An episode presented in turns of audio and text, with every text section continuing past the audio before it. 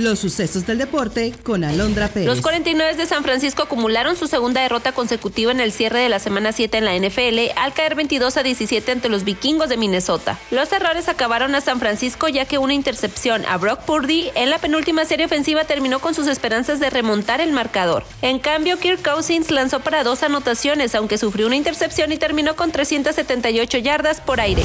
Con pizarra de 11 carreras a 4, los Rangers de Texas amarraron su boleto a la Serie Mundial por el lado de la americana y dejaron en el camino a los Astros de Houston de Dusty Baker, quien podría haber comandado el último juego de su gran carrera en ligas mayores. En el otro frente, con jonrones consecutivos de Tommy Pham y el cubano Lourdes Gurriel, los Diamantes de Arizona vencieron 5 carreras a 1 a los Phillies de Filadelfia y empataron la serie por el campeonato de la Liga Nacional a tres triunfos. El séptimo y decisivo juego será este martes en Filadelfia a las 18 horas. La medallista olímpica mexicana Alejandra Orozco ganó su primer medalla de oro panamericana al vencer en el salto sincronizado desde la plataforma de 10 metros junto a su compatriota Gabriela Gúndez en los Juegos de Santiago 2023. Mientras tanto, las hermanas mexicanas Mayan y Katherine Oliver ganaron el oro y la plata en el pentatlón moderno tras obtener la primera y segunda mejor puntuación total. También en pentatlón, Emiliano Hernández y Duilio Carrillo hicieron el 1-2 y amarraron además su boleto olímpico a París 2024. En donde no la pasaron bien los atletas mexicanos fue en fútbol y béisbol. En el soccer cayeron por la mínima ante Chile, mientras que en el béisbol perdieron ante Panamá por pizarra de 8 carreras a 2.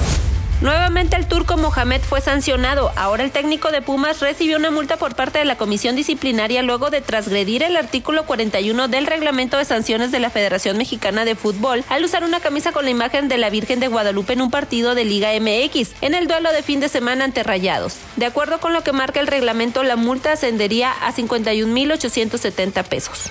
Está usted bien informado. Somos Sucesos Coahuila.